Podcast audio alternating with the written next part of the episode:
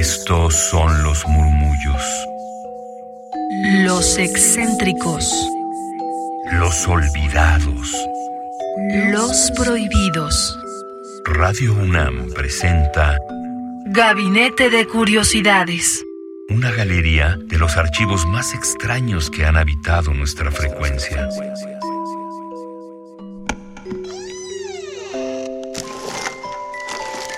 Vasos comunicantes. Sean bienvenidos, bienvenidas, bienvenides a Gabinete de Curiosidades a través de Radio UNAM 96.1 de FM y en el 860 de amplitud modulada, así como en su transmisión en directo a través de radio.unam.mx. Yo soy Frida Rebontulet y ustedes son mis queridísimas almas hertzianas que una vez más se reúnen en torno a estas frecuencias para traer de distintos archivos sonoros que nos permiten conocer más allá de lo que la Internet tradicional nos puede ofrecer. En este caso es un audio de descargacultura.unam.mx dedicado a la biografía de una mujer muy importante para la literatura universal y que ahora también se está no redescubriendo pero sí revalorizando su trabajo. Estamos hablando de Mary Wollstonecraft, quien nació en Reino Unido en 1759, falleció en 1797 y si bien nació en una familia privilegiada para la época que corría, tuvo que enfrentarse a su propia familia ya que era un ambiente de injusticia, lo cual le hizo generar una resiliencia que le ayudó a tomar impulso para su estudio autodidacta, un pensamiento crítico, propositivo y disruptivo en torno a la condición de la mujer frente al hombre. En esta entrega les queremos dar a conocer cuál fue ese contexto familiar, cuál fue su camino para lograr ser una de las primeras mujeres que alcanzaron a su voz para demandar derechos para el género femenino. Y bueno, también una nota es que fue la mujer que dio a este mundo a Mary Shelley, quien también pasaría la historia por su novela Frankenstein. Esta es una lectura a cargo de nuestra compañera, también conductora y productora aquí en Radio UNAM, Alejandra Gómez, bajo su propia dirección con la operación y postproducción de Wendy Gómez. Pueden escuchar este y otros audios muy interesantes en el portal Descarga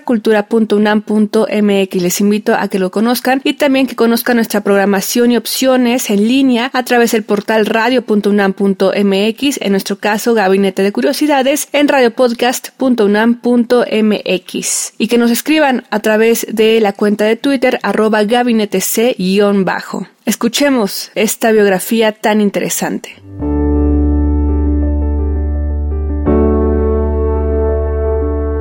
Mary Wollstonecraft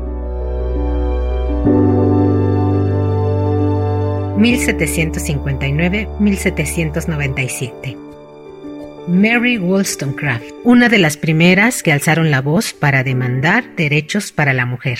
Nació en 1759 en la ciudad de Londres, Inglaterra, siendo la mayor de siete hermanos. Vivió con holgura los primeros años de su vida sin embargo, su padre derrochó la fortuna familiar al caer en las garras del alcoholismo. Desde muy joven, Mary Wollstonecraft experimentó la amargura de crecer bajo el techo de un alcohólico que sometía a maltratos a su madre, por lo que desde temprana edad comenzó a odiarlo. No perdía oportunidad de recriminar la sumisión con la que su madre se conducía frente a su marido.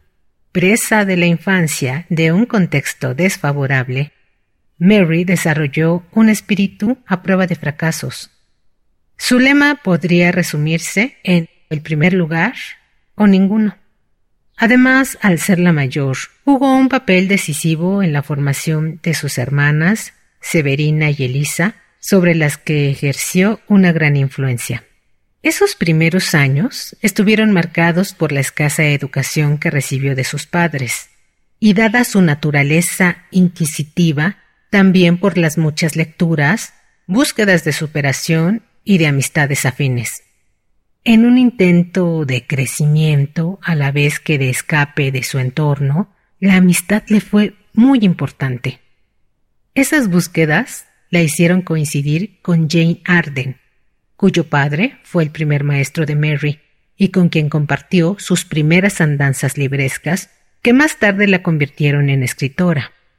Pasado un tiempo, traba amistad con Fanny Blood, una joven con gran porte, pero que venía de una familia más pobre aún que la de Mary, por lo que se identificaron de inmediato.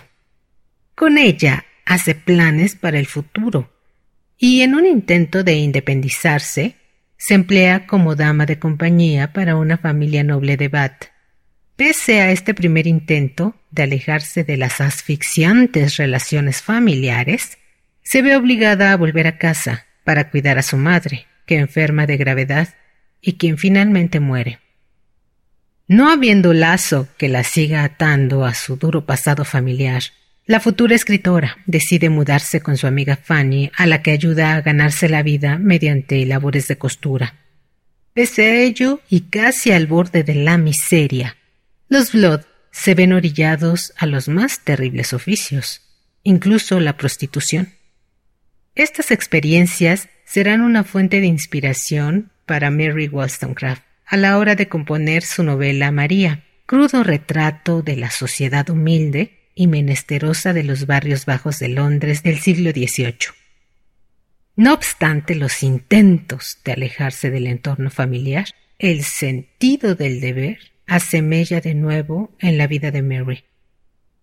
Su hermana mayor, Elisa, se convierte en madre y cae en una profunda depresión posparto. Mary, quien empezaba a desarrollar un pensamiento crítico feminista, considera que su hermana es víctima del matrimonio y decide rescatarla de los convencionalismos a pesar de los tragos amargos y sufrimientos que esto le implicó. Pasadas estas peripecias, las Wollstonecraft fundaron una escuela en Newington Green, con la finalidad de que cada una de ellas tuviera trabajo digno con el cual ganarse la vida y seguir cultivando las ideas de igualdad entre hombres y mujeres, de las que Mary comenzaba a hacer eco. Tras la inauguración de la escuela, Mary Wollstonecraft entra en contacto con disidentes radicales como Richard Price, quien la introduce en diversos temas políticos y sociales libertarios. A finales de 1785, Fanny Blood se casa, parte a vivir a Portugal y al poco tiempo contrae tuberculosis. Preocupada por la salud de su antigua compañera, Mary decide viajar a su lado para hacerse cargo de sus cuidados. Pese al esfuerzo de Wollstonecraft por estar al lado de su amiga solo puede atestiguar su deceso, que se fijará en la memoria de la autora de reflexiones sobre la educación de las hijas y formará un recuerdo cercano a la veneración. A su regreso a Londres, Mary encuentra el proyecto escolar fundado tiempo atrás en franca decadencia.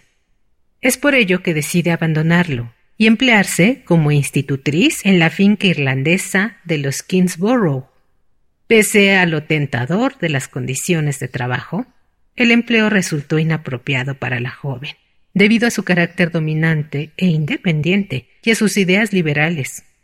Estas vivencias fueron el origen de un escándalo del que mucho se especuló, evidencias que quedan atestiguadas en la única novela que Wollstonecraft completó.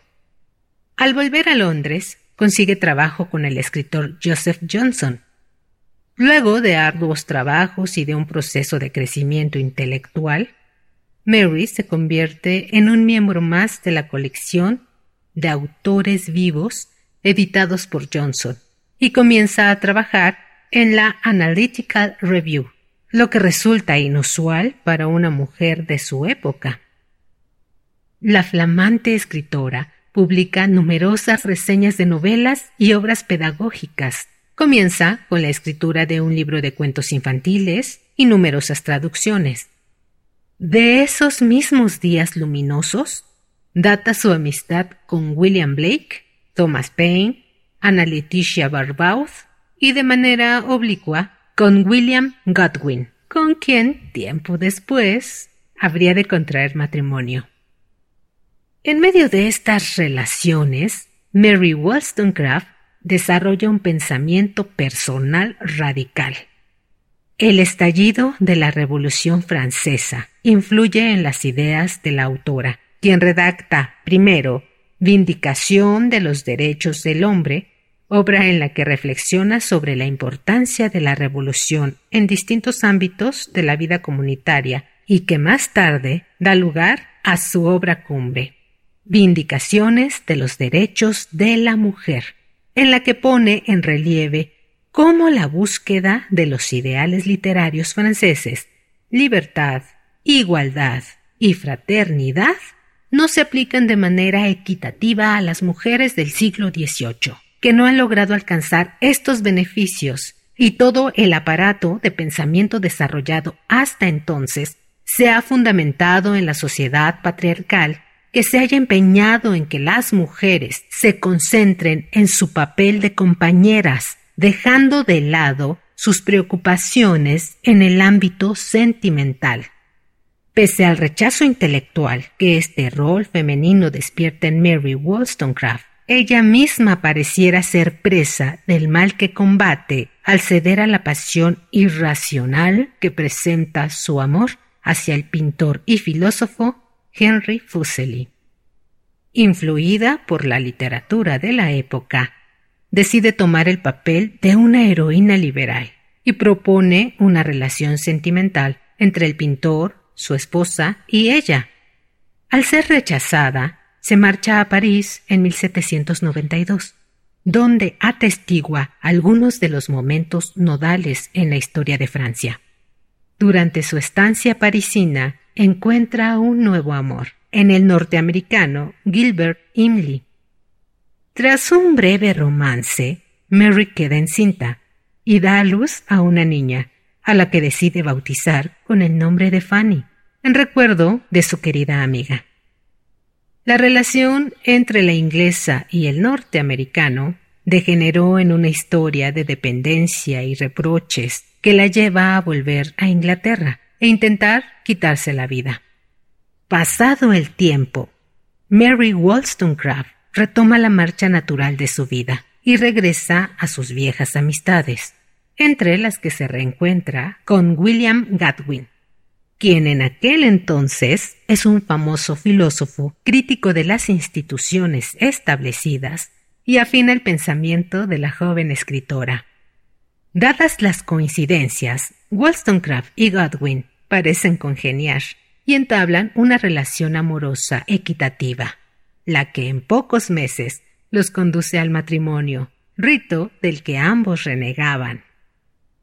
Meses después, Mary Wollstonecraft trae al mundo a su segunda hija, Mary Godwin Wollstonecraft, quien será mejor conocida por su nombre de escritora, Mary Shelley con el que firma su obra cumbre, Frankenstein, nombre que adopta de su esposo, el poeta Percy B. Shelley.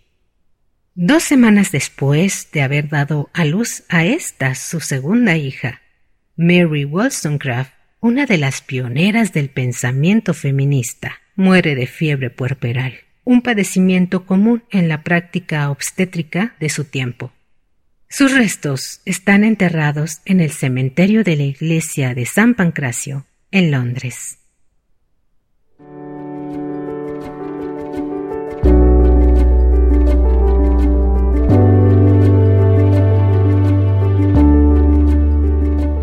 Estamos de regreso, acabamos de escuchar una biografía dedicada a Mary Wollstonecraft, una mujer que luchó por los derechos de su condición de mujer frente a una sociedad del Reino Unido por allá del siglo XVIII que abrió brecha para que nuevas generaciones de mujeres pudieran encontrar, procurar, conservar y continuar con sus trabajos en las distintas áreas en las que quisieran dedicarse. Una de ellas, y aún así la época era un tanto conservadora a lo que ahora conocemos, pues es justamente darle un camino a su hija Mary Mary Shelley también, quien pasaría a la historia por su novela Frankenstein. Ambas mujeres abrieron brecha en sus distintas áreas en este Reino Unido que no estaba tan preparado para enfrentarse a la voz de las mujeres. Yo soy Fría Rebontulet, esto fue Gabinete de Curiosidades y sigamos la conversación en Twitter arroba gabinete c-bajo y escuchen nuestro podcast en radiopodcast.unam.mx buscan en la G de Gabinete de Curiosidades y ahí seguimos la conversación también. Hasta la próxima.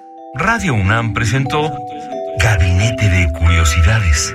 Refugio de experimentación, memoria y diversidad sonora. Dispara tu curiosidad en la próxima emisión.